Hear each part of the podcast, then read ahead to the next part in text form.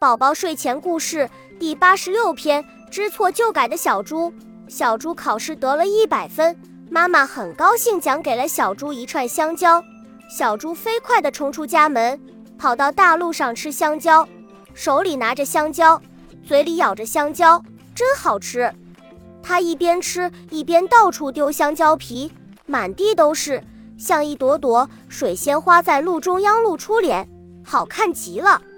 这时，大象伯伯从草坪里走出来，看见了眼前的一切，严肃地说：“小猪，请不要乱丢垃圾，要把垃圾放在垃圾桶里，由清洁阿姨处理。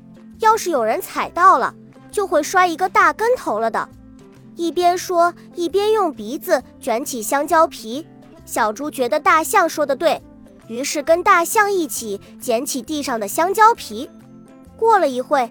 小熊猫从远处飞快地跑来，小猪问他说：“你要去那里呀？”“我要去。”还没说完，不小心踩到一块西瓜皮，摔了一个大跟头。小猪连忙把小熊猫扶起来，拍了拍小熊猫身上的土。